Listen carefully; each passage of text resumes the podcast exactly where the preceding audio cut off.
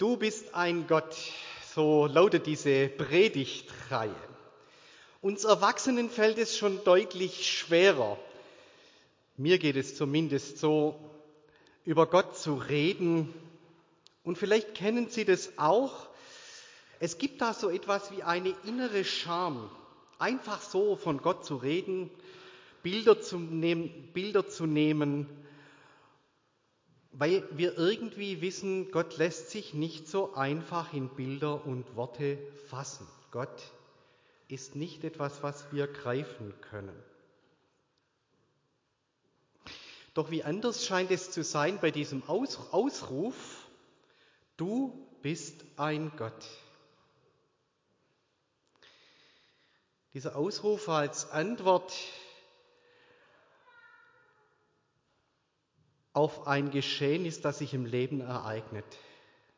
Du bist ein Gott. Ich kann nicht anders, als so zu reden. Es gibt Momente in unserem Leben, da wird man schlicht überwältigt und mit einem Mal wird klar, Gott ist so. Du bist ein Gott, der mich sieht, so heißt es in der Jahreslosung. Und die Magd Hagar erlebt Gott wie sie in allergrößten, in ihrer allergrößten Not gesehen wird. Und sie weiß, Gott ist einer, der mich sieht. Ich werde es nicht vergessen. Vor Weihnachten saßen wir im Jugendwerk im unteren Stock zu einer kleinen Dienstbesprechungsrunde beieinander. Und wir hatten an dem Morgen irgendwie die Arbeit zu verteilen und wir haben gemerkt, es reicht hinten und vorne nicht. Uns fehlen schlicht auch die Hauptamtlichen. Wie ist diese Last zu schultern? Und dann war es so, dass der Jugendreferent, der Leitende, musste noch kurz einen Zettel oben holen im Büro. Und dann haben wir gedacht, der kommt aber lange nicht wieder. Hat er den Zettel nicht mehr?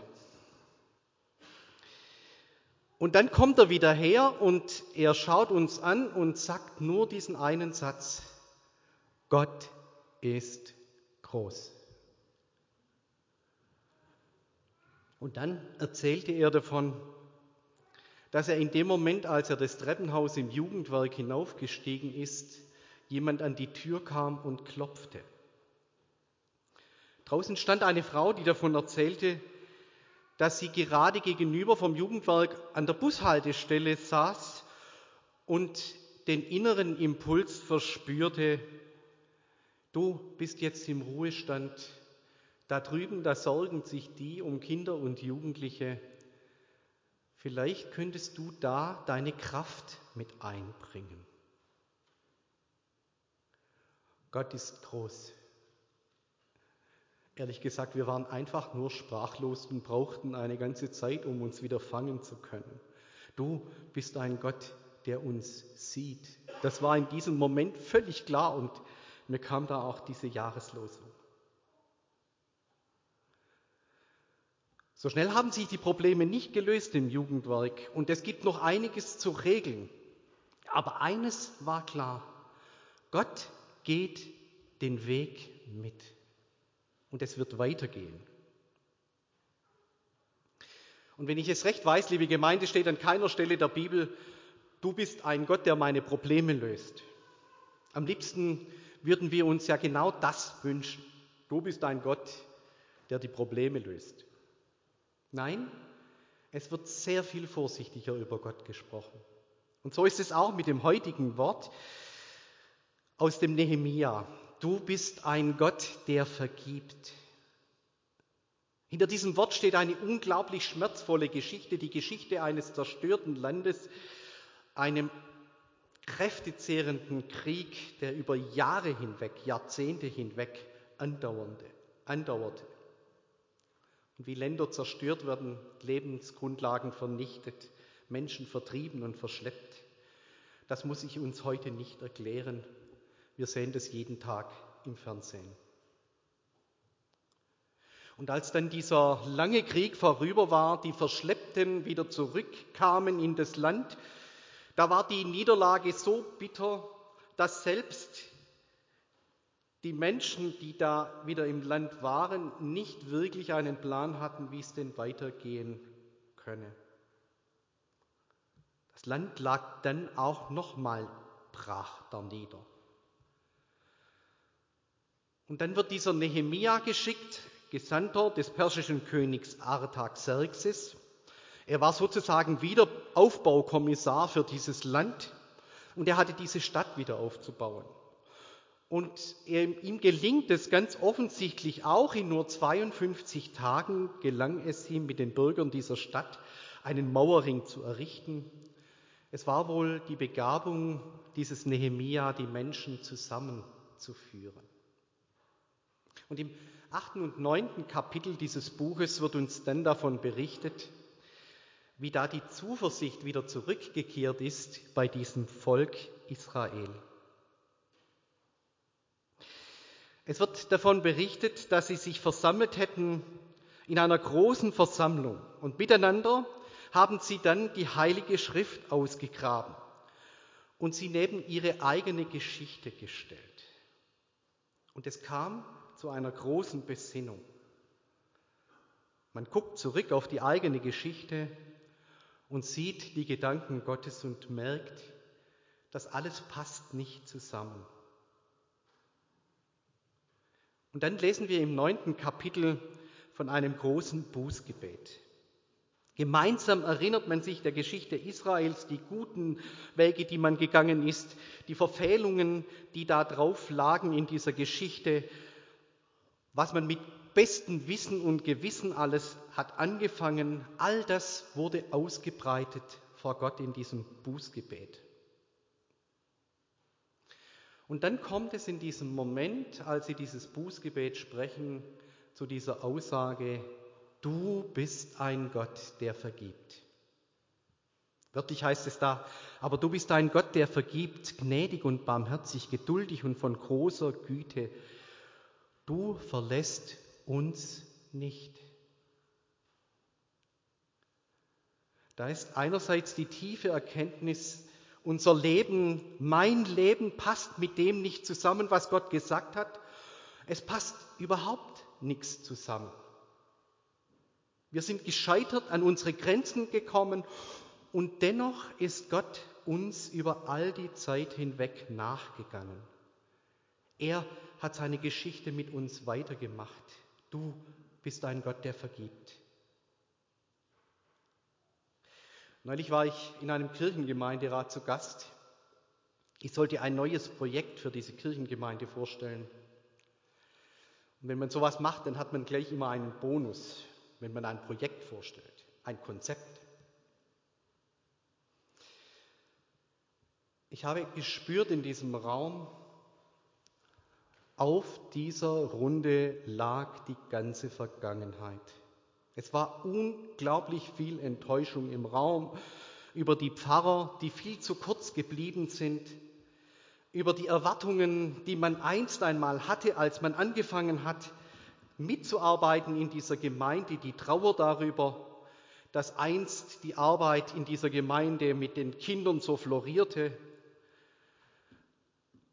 Die Freude, die man hatte, sie war längst vergangen.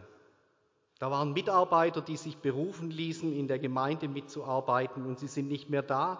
Enttäuschung darüber, dass Menschen, die man kennt, die Gemeinde verlassen und dann noch der Frust mit den Finanzdiskussionen, Zusammenlegungen und, und, und.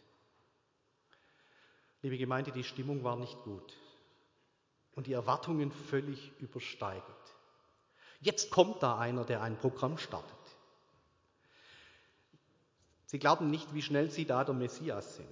Der Gott, der die Probleme löst. Manchmal schießt mir in solchen Situationen der Gedanke durch den Kopf, dass unser übertriebener Wunsch nach Konzepten zur Lösung von Problemen nichts anderes ist als Selbstvergötterung. Denn das Wort Konzept oder im Plural Konzept, wir brauchen Konzepte, Konzeptionen, suggeriert, in jedem Fall könne man die Sache doch irgendwie in den Griff bekommen. Liebe Gemeinde, in dieser Situation habe ich gespürt, diese, diese Runde braucht in dem Moment etwas ganz anderes.